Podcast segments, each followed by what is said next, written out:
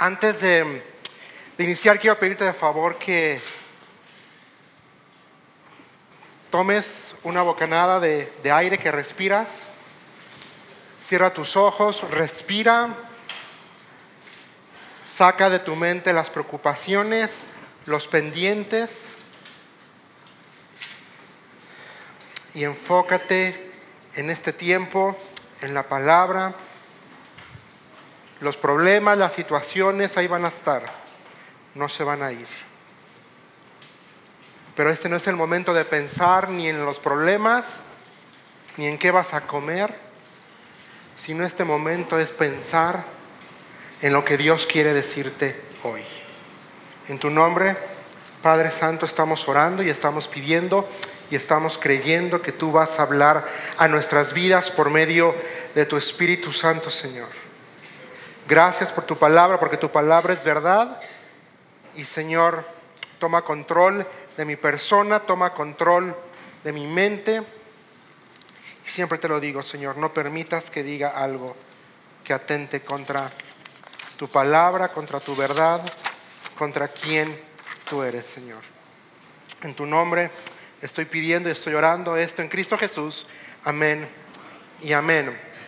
Y finalmente eh, seguimos en la serie, estamos en el libro de Apocalipsis, ya estamos entrando al capítulo 3 y nos toca una iglesia que se llama Sardis.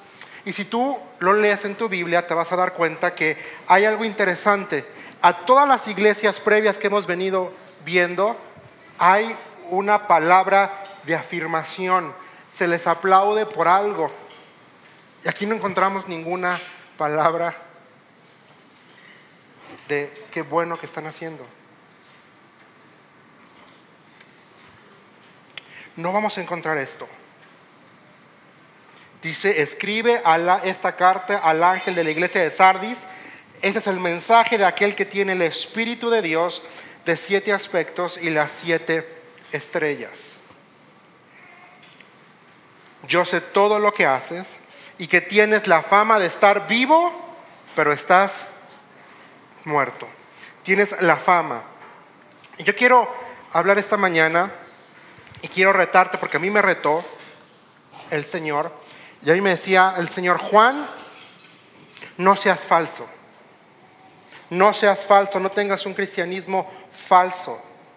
Y yo me hacía esta pregunta, bueno Señor, ¿cómo sé si estoy siendo falso en mi andar con Cristo? ¿Cómo sé si estoy siendo falso en mi relación contigo? ¿Cómo sé si estoy siendo falso en mi vida cristiana? ¿Cómo lo sé?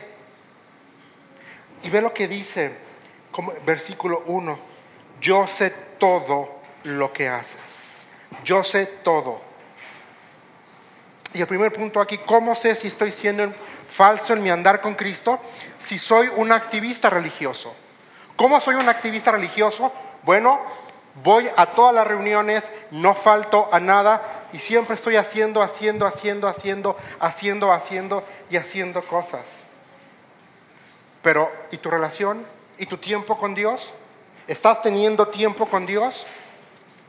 ¿O la única escritura que lees, la única Biblia que tienes es el domingo los 45, 50 minutos que se abre desde este púlpito.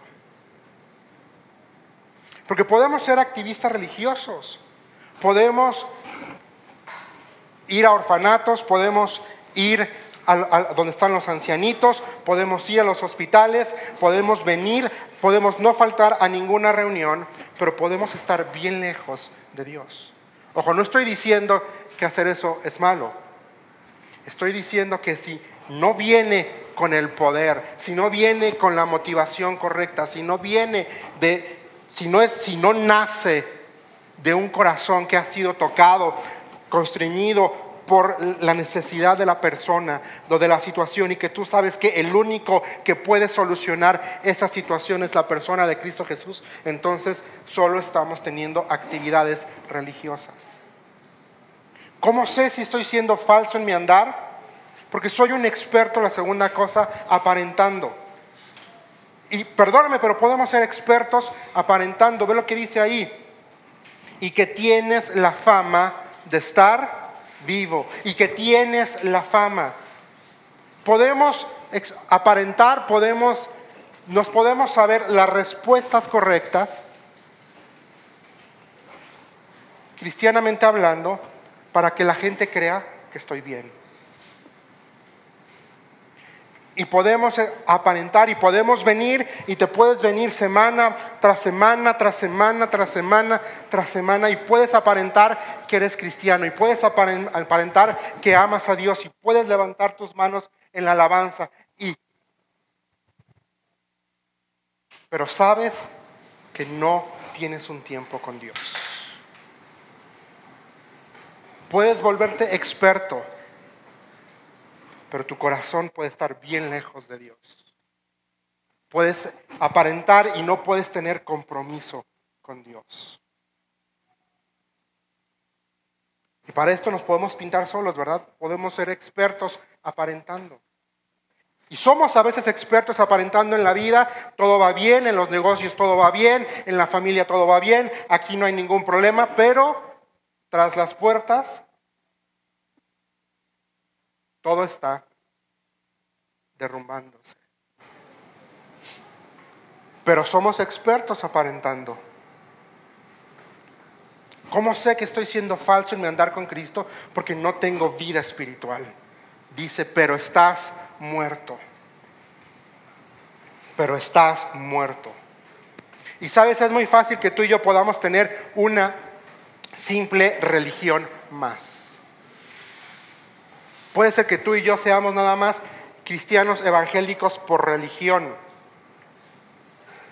¿Por qué por religión? Porque no tienes relación con Dios, porque no lo conoces, porque no pasas tiempo con Él, porque la palabra de Dios no es prioridad en tu vida, porque no decides que este libro sea la guía de tu vida, que sea el, medio por el cual conozcas al Dios que te amó tanto, al Dios que envió a su único Hijo a morir en la cruz para darte vida, para darte esperanza. Porque puede que aquí haya personas, y muy probablemente que hay personas, que nunca han tenido un encuentro con la persona de Cristo Jesús que nunca has tomado una decisión por Cristo, que viene semana tras semana, tras semana, tras semana, tras semana y escuchas de quién es Dios, escuchas de lo que Dios ha hecho por ti, escuchas, pero no te has comprometido. No le has dicho sí, no has reconocido que eres pecador, no has reconocido que tu pecado te separa de Él, no has reconocido que la única forma en la cual tus pecados pueden ser perdonados y por lo tanto puedes tener una relación personal con Él es arrepintiéndote de tus pecados, es pidiéndole perdón, es aplicando la sangre de Cristo a tu vida. Y estas palabras son fuertes, es Cristo hablando, yo sé todo lo que haces. Imagínate que estuviera Cristo aquí y te dijera, Jano, yo sé todo lo que haces. Doctor, yo sé todo lo que haces. Jelly, yo sé todo lo que haces. Gabo, yo sé todo lo que haces. Y sé que tienes la fama de estar vivo pero estás muerto.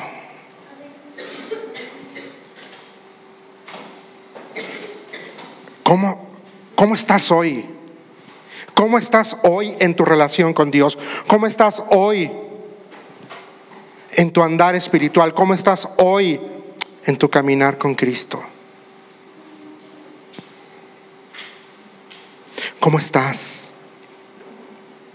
¿Sabes cómo estaba la iglesia de Sardis?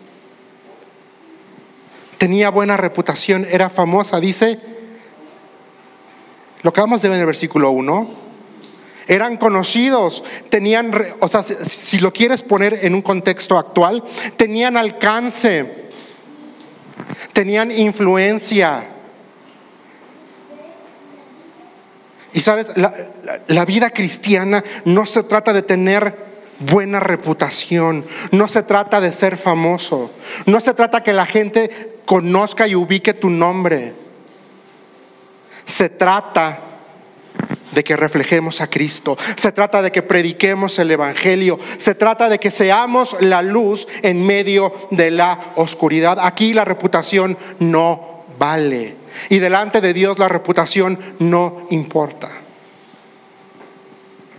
Lo que importa es la sangre de Cristo. Lo que importa es que tú estés comprometido con Cristo.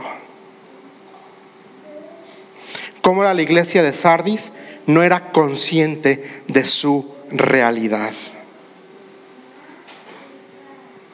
Estos compadres no, no, no, ni por acá se les pasaba en donde estaban espiritualmente hablando. Y sabes, la ciudad de Sardis estaba construida en lo alto, en una colina y además estaba empinada y estaba amurallada. Y sus defensas parecían impenetrables. Y así nos puede pasar a ti y a mí que no estemos hoy conscientes de que no estamos viviendo una vida entregada y una vida comprometida con Cristo. Puede ser que tú estés aquí sentado y tú creas que estás bien. Puede pasar. Y sabes, esto va de la mano con ese otro punto. Sardis estaba confiada en sí misma.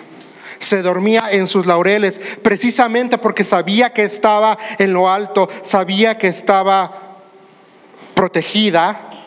Es que se durmió. Dos veces fue conquistada. Primero en el 549 por Ciro y en el 218 antes de Cristo por Antíoco. Y sabes, fueron conquistados de noche porque no mandaron guardia a las murallas. Porque estaban tan confiados en que estamos en lo alto, estamos bien, estamos bien protegidos, que por su confianza en ellos mismos fueron conquistados. Y puedo creer que yo estoy protegido porque vengo a la iglesia porque pues soy amigo del pastor. Puedo confiar en que pues es que yo sirvo en la iglesia, ¿verdad? Yo sirvo, estoy en todas las actividades.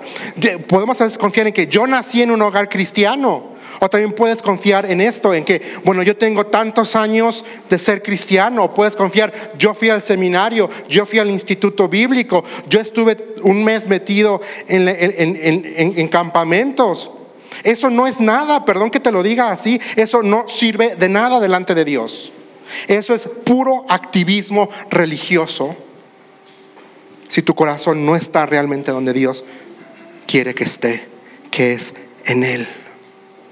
Si tu vida no está cimentada en Él, en el poder de su palabra, en la realidad de su verdad, puedes ir a 20 mil seminarios, puedes ir a 20 iglesias, puedes pasar dos meses metido en campamentos, pero sigue siendo falso. Porque estás confiando en ti mismo. Esta iglesia de Sardis parecía que florecía, parecía que era activa, parecía que tenía éxito. Parecía, parecía. Esta iglesia Sardis se había mimetizado en su afán de ser relevante, en su afán de ser influencia, en su afán de apelar a una generación y a una sociedad cambiante. A la iglesia le dejó de molestar tanto el pensamiento como la moral de una sociedad materialista, de una sociedad secular y de una sociedad pecaminosa, porque Sardis era una ciudad económicamente con recursos. Se mimetizaron. Yo te pregunto, ¿tus vecinos pueden ver la diferencia en tu vida? ¿Pueden ver y decir, ah, él es diferente porque él es cristiano o es igual que todos? Tus compañeros en el trabajo pueden notar la diferencia porque eres justo, porque das precios justos, porque no te pasas? ¿O ya te mimetizaste con el mundo? Puedes ir, sentarte, ver una película, dos horas de pura inmoralidad, sin sentir nada.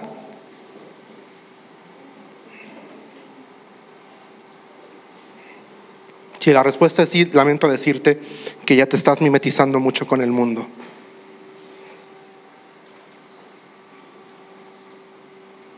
¿Cuándo fue la última vez que te saliste de la sala del cine porque el contenido de la película era demasiado inmoral? Que no te importó perder los 150 pesos de la entrada o los 80 pesos de la entrada. ¿Cuándo fue la última vez que tu integridad venció? ¿Cuándo fue la última vez? Que tu santidad, que la santidad que dices creer y que dices tener se manifestó. ¿Cuándo fue? Esta iglesia Sardis era activa religiosamente, pero no tenía vida espiritual. Y mi oración esta semana era, Señor, que no caiga yo en el error de intercambiar mi vida espiritual por una así llamada relevancia cultural, por una así llamada relevancia social, por una así llamada relevancia generacional. Es que mira todo el alcance que estamos teniendo, mira todo lo que estamos proyectando, mira, tenemos cinco servicios el domingo a la mañana. Es más, empezamos desde el sábado, tenemos dos servicios y el domingo tenemos, mira cuánta gente estamos llegando, mira, se nos está abriendo las puertas con los políticos, con lo... Bueno, yo te preguntaría,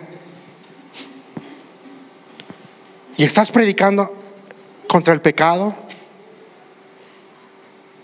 ¿Estás diciendo las cosas como son, con nombre y apellido? ¿O mejor guardo silencio, no digo nada, así no me comprometo? Así era la iglesia de Sardis. Y ve lo que dice versículo 2. Cristo hablando y Cristo hablando a tu vida y Cristo hablando a mi vida. Dice, despierta Juan Marcos, fortalece lo poco que te queda, porque hasta lo que te queda está a punto de morir. Veo que tus acciones no cumplen con los requisitos de mi Dios. Despierta. Vuelve, dice versículo 3, a lo que escuchaste y creíste al principio y reténlo con firmeza. Arrepiéntete y regresa a mí. Si no despiertas, vendré a ti de repente cuando menos lo esperes, como lo hace un ladrón.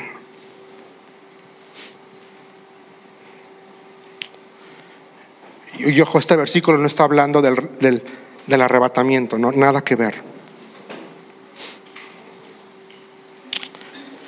Pero sabes, al leer estos versículos, nace en mí, empieza a burbujear en mí un anhelo.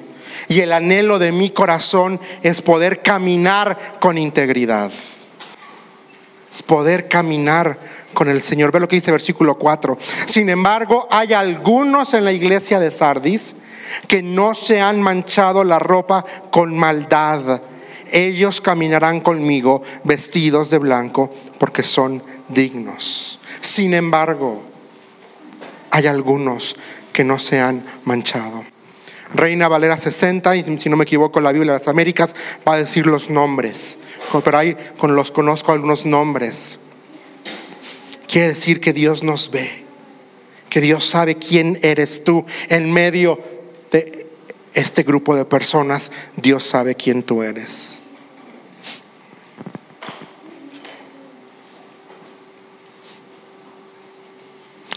El anhelo de mi corazón es caminar con integridad. Dice que no se han manchado. Y esa era mi oración en la semana. Señor, ayúdame a no mancharme. Ayúdame a caminar en integridad. Ayúdame, Señor. A segunda cosa, a tener comunión verdadera. Ve lo que dice versículo 4, caminarán conmigo. ellos caminarán conmigo. Yo quiero tener una verdadera comunión contigo, Señor. Esa era mi oración en la semana. Es el anhelo de mi corazón, es poder tener ti comunión, no tener una religión, es tener comunión, es poder abrir este libro sabiendo que Él me va a hablar a mí, sabiendo que voy a escuchar su suave y dulce voz hablando directamente a mi vida. El anhelo de mi corazón es a ser santo, a tener una vida santa. Dice, ellos caminarán conmigo vestidos de blanco, porque son dignos. Ese es el anhelo de mi corazón. Y si está aquí escrito es porque había personas así en la iglesia de Sardis. Y yo quiero ser así. Ese es el anhelo de mi corazón. Es el anhelo profundo de mi corazón. Yo me pregunto, si tuviéramos que pasar hoy por un examen, ¿qué tan limpio estás? ¿Cómo saldrías? ¿Qué tan limpio estás? ¿Qué tanto has transado con el mundo? ¿Qué tanto has transado con tu fe? ¿Qué tanto has bajado la guardia? ¿Qué tanto has reconocido que eres creyente? Cuando te conviene, hablas. Y cuando no te conviene, te quedas callado. ¿Qué tanto? ¿Qué tanto?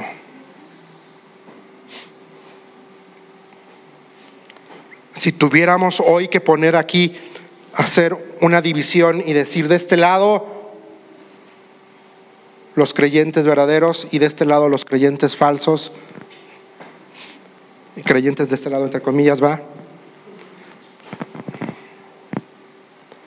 ¿de cuál lado te pondrías? ¿De cuál lado te pondrías?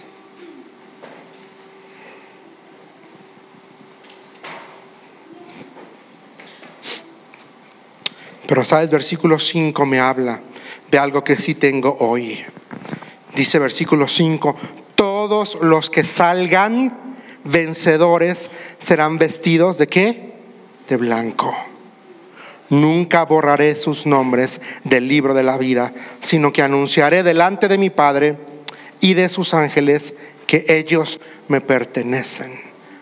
Ahora, este versículo no está hablando de la pérdida de la salvación, porque la salvación no se pierde. Este versículo nos hace pensar en la realidad de la obra perfecta de Cristo Jesús. Si tú crees que tu salvación se pierde, si tú crees que tú tienes que trabajar de este lado para mantener tu lugar en el cielo, pensar que la continuidad de la salvación, de tu salvación, de mi salvación, depende de obras, esa es una gran falta de comprensión de que la salvación es solo y exclusivamente por gracia. Porque tú y yo no aportamos nada a la salvación. Todo lo logró Cristo en la perfecta cruz del Calvario. En esa obra perfecta, Él lo logró todo. Pensar que si tú tienes que portarte bien de este lado, que si tú tienes que no decir mentiras, que tienes que no ir a lugares que no debes de ir, si tú crees que tienes que asistir a todas las actividades, para asegurar tu salvación, déjame decirte que entonces, perdóname, pero no has entendido el concepto de gracia. No has entendido la obra perfecta de Cristo Jesús. Porque Cristo murió para, escucha bien, para perdonarte y para perdonarme, para limpiarte y para limpiarme, dice, de toda maldad. Jesucristo hablando con el Padre le decía, Él me las dio. Y nadie las puede arrebatar de mi mano. Nadie, nadie. Por eso este versículo me dice que sí tengo hoy seguridad. Aquellos que ponen su confianza en Cristo y así vencen por la fe, tienen el privilegio de ser reconocidos como los santos de Dios por toda la eternidad.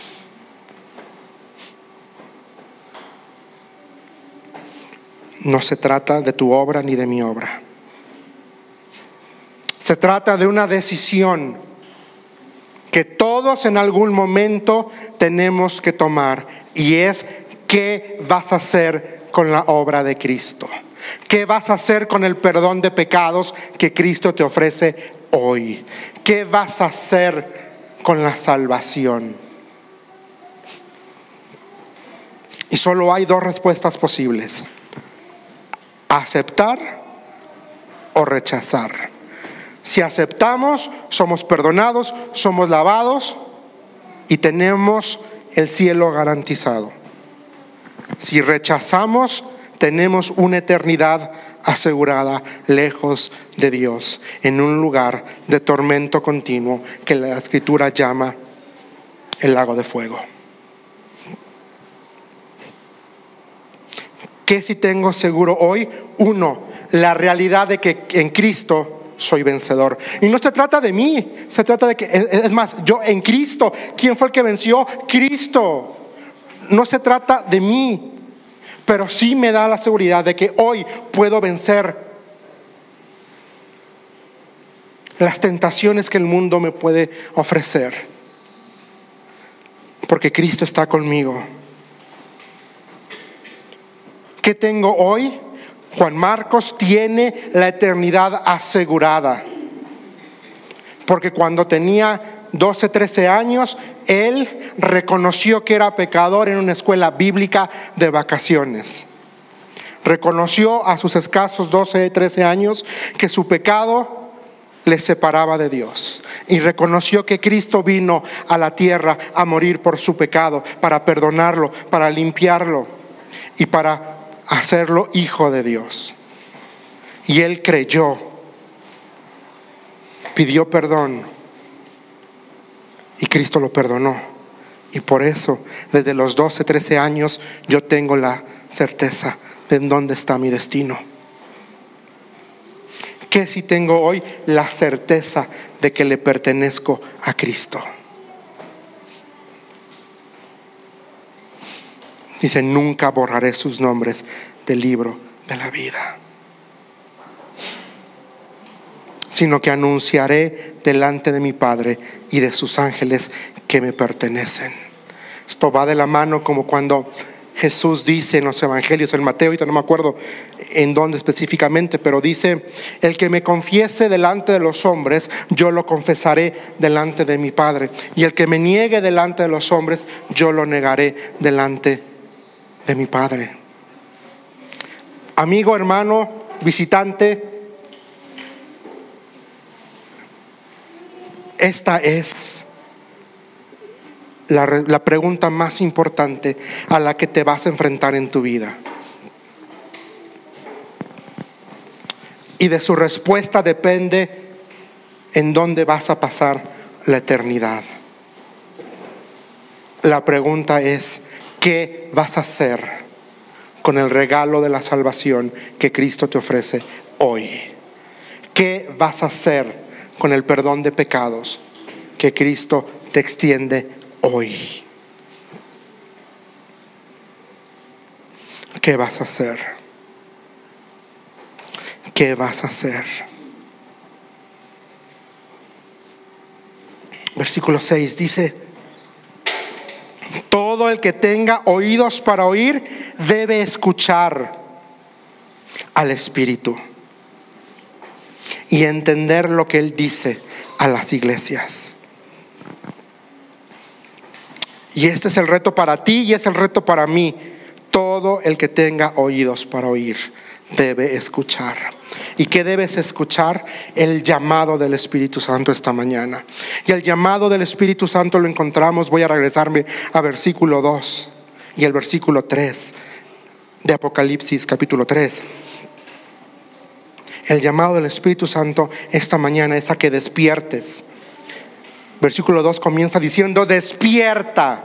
Es una urgencia. Y el Espíritu Santo hoy te está diciendo, Hijo, hija, despierta de la hipocresía, despierta de la indiferencia en la que has caído, despierta, es momento de que despiertes.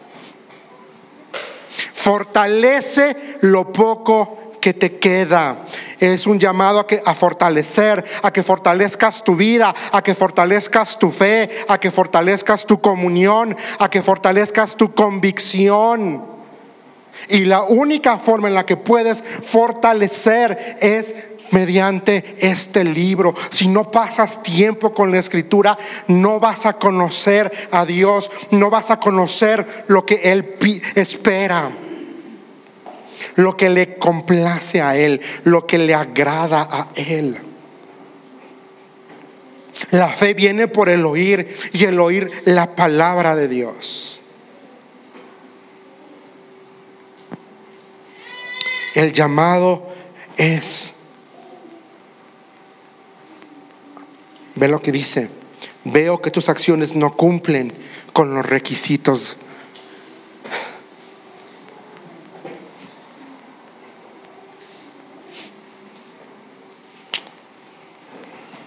Y por tus fuerzas y por mis fuerzas nunca van a cumplir. Pero Cristo, pero su obra es un llamado a volver. Ve lo que dice versículo 3. Vuelve a lo que escuchaste. Vuelve. Es un llamado a que tú y yo volvamos a Cristo primeramente, que regresemos a la, a la, autoridad de la Escritura sobre nuestras vidas. Es un llamado a que pongamos a Cristo, pongamos a su palabra primero.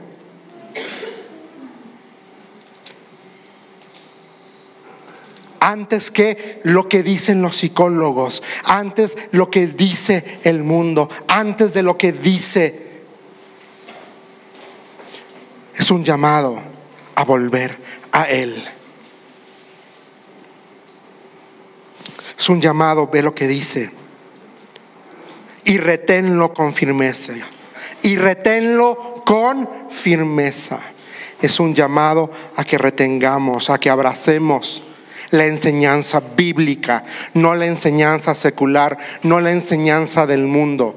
Que abracemos lo que aquí dice, que por tanto dejará el hombre a su padre y a su madre y se unirá a su mujer y los dos serán uno.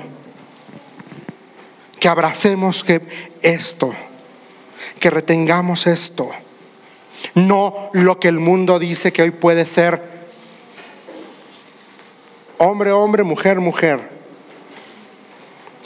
Dios desde Génesis creó solamente dos géneros, masculino y femenino.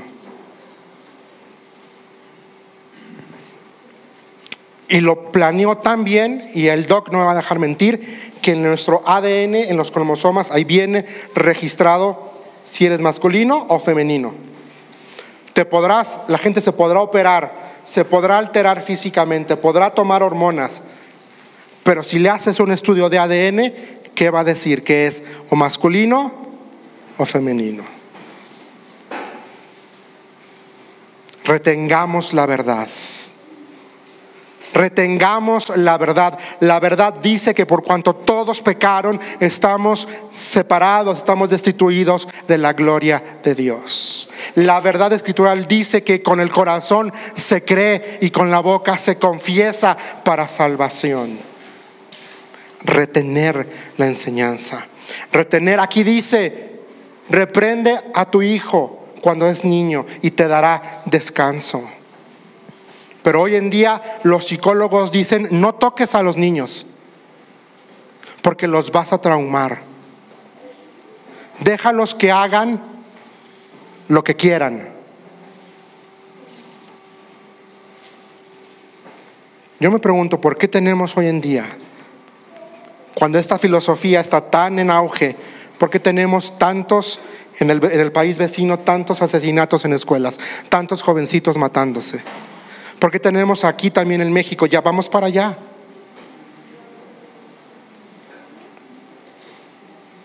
Hijos que no respetan a los papás.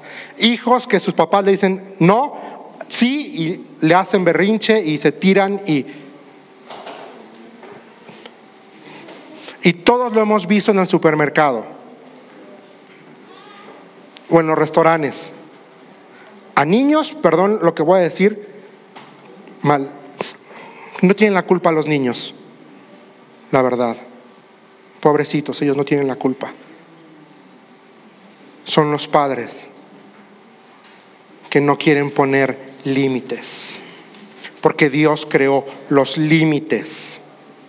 Dios creó límites y los puso para nuestra protección y para nuestro beneficio, no para amolarnos o arruinarnos la vida.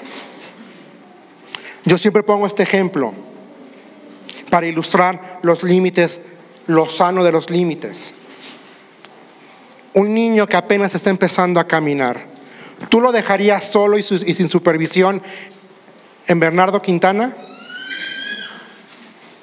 No, ¿verdad? ¿Por qué? ¿Qué va a pasar si tú dejas a un niño que apenas está empezando a caminar solo y sin supervisión en Bernardo Quintana? Sabemos lo que va a suceder. Límite es que porque tú lo amas, lo agarras de la mano y no lo dejas salir corriendo. No lo dejas que se vaya a ver a los autos. Ah, pues lo mismo hace Dios con nosotros. Nos puso límites. Porque nos ama.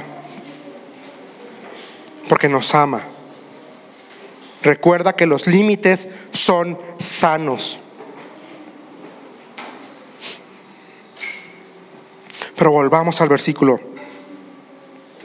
Dice, 3 dice, vuelve a lo que escuchaste y creíste al principio y reténlo con firmeza. Punto. Luego dice, arrepiéntete. Y el llamado esta mañana para tu vida y para mi vida que el Espíritu Santo nos está haciendo es a que nos arrepintamos de nuestro pecado, a que nos arrepintamos de nuestra indiferencia, a que nos arrepintamos de nuestra religiosidad, a que nos arrepintamos de nuestro conformismo, a que nos arrepintamos de nuestra flojera espiritual, a que nos arrepintamos de nuestra secularización. y que dejemos que la palabra de Dios nos limpie, nos lave, renueve nuestra mente, a que nos arrepintamos. Y si tú nos visitas hoy y nunca has tomado una decisión por Cristo, hoy es el día. Hoy tienes la oportunidad de decirle sí a Dios, sí al perdón de los pecados y sí a una eternidad con Él. Es un llamado arrepentirme. Pero también es un llamado a regresar. Vuelve. Ve, dice versículo 3, dos veces hace alusión a volver. Primero dice, vuelve a lo que escuchaste. Y al final dice, arrepiéntete y regresa a mí. Arrepiéntete y regresa a mí. Sabes, yo creo que Dios está con sus brazos abiertos esta mañana diciéndote regresa a mí, diciendo vuelve, diciendo si te alejaste, si estás viviendo una vida nada más religiosa, si no pasas tiempo conmigo, aquí estoy, regresa a mí, regresa, regresa a Cristo, regresa a la fe vuelve a casa. Porque Dios está como el padre del hijo pródigo, esperándote con los brazos abiertos.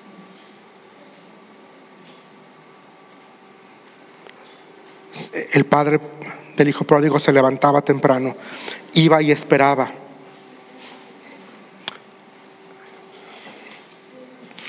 Y Vamos a seguir. ¿Qué debo recordar? Al estar meditando en estos seis versículos, el Señor me, hablaba a mi corazón y me decía, Juan, tienes que recordar tres cosas. Tienes que recordar, número uno, que, que estás en las manos de Cristo. Y eso es lo que tienes que recordar hoy. Si tú creíste en Cristo Jesús para el perdón de tus pecados, Él te tiene en sus manos. A pesar de tus fallas, a pesar de tu hipocresía, a pesar de tu rebelión, a pesar de tu religiosidad, Él te tiene en las manos. Segunda cosa que tienes que recordar es que el Padre envió al Espíritu Santo para reavivar aquello que está tibio, para avivar tu fe, tu esperanza y para dar vida a todos aquellos que nunca han depositado su fe en Cristo Jesús. Dice Efesios que cuando creímos fuimos sellados con el Espíritu Santo de la promesa. Versículo, tercera cosa, es que Dios es tan hermoso, mis hermanos, tan amoroso, que Él nos da todo. Nos da la forma para hacer un diagnóstico a nuestras vidas, pero también nos da la solución. Por medio de las escrituras puedo hacer un diagnóstico y ver en dónde estoy. Puedo ver cómo está mi vida, cómo está mi fe, en dónde están mis prioridades, en dónde está realmente mi corazón. Pero también trae la solución. Arrepentimiento, perdón, restauración, santidad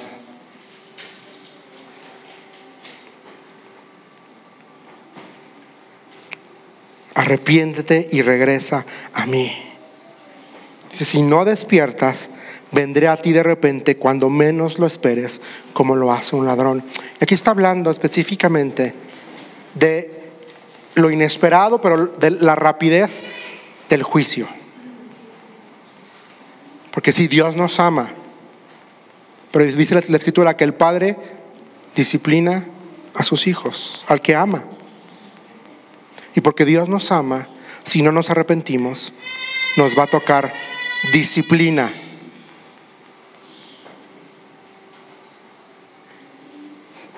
¿Cuándo va a llegar la disciplina del Señor? No lo sabemos. Pero lo que sí sabemos es que va a ser pronta y súbita. No la puedes está hablando de lo inesperado. Va a ser repentino e irrevocable. Repentino e irrevocable. Mejor es que yo por mi propia voluntad confiese y me arrepiente a que tenga que venir la disciplina de parte de Dios. Porque cuando llega, sí, sí llega. Dura, dura. Y lo hace no porque Dios no nos quiera, al contrario, Dios nos ama. Precisamente por eso es que lo hace. Entonces, ¿en dónde estás tú? ¿En dónde estás? ¿En dónde estoy yo?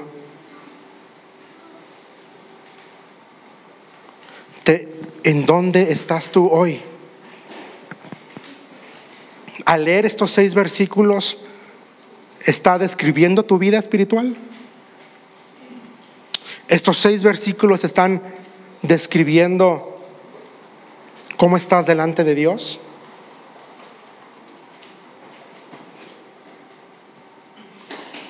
¿O eres de esos pocos que dice aquí, hay algunos en la iglesia de Sardis que no se han manchado? ¿En cuál de los dos grupos estás?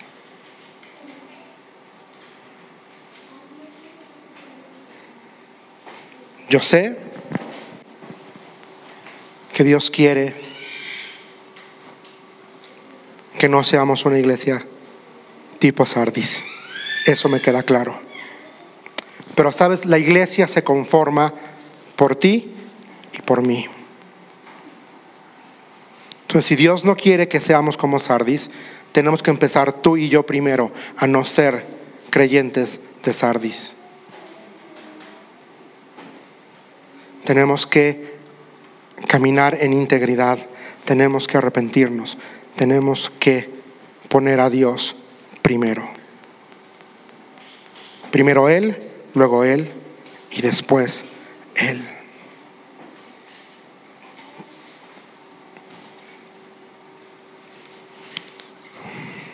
¿Por qué no cierras tu rostro? Inclinas tu rostro, perdón, y cierras tus ojos. Y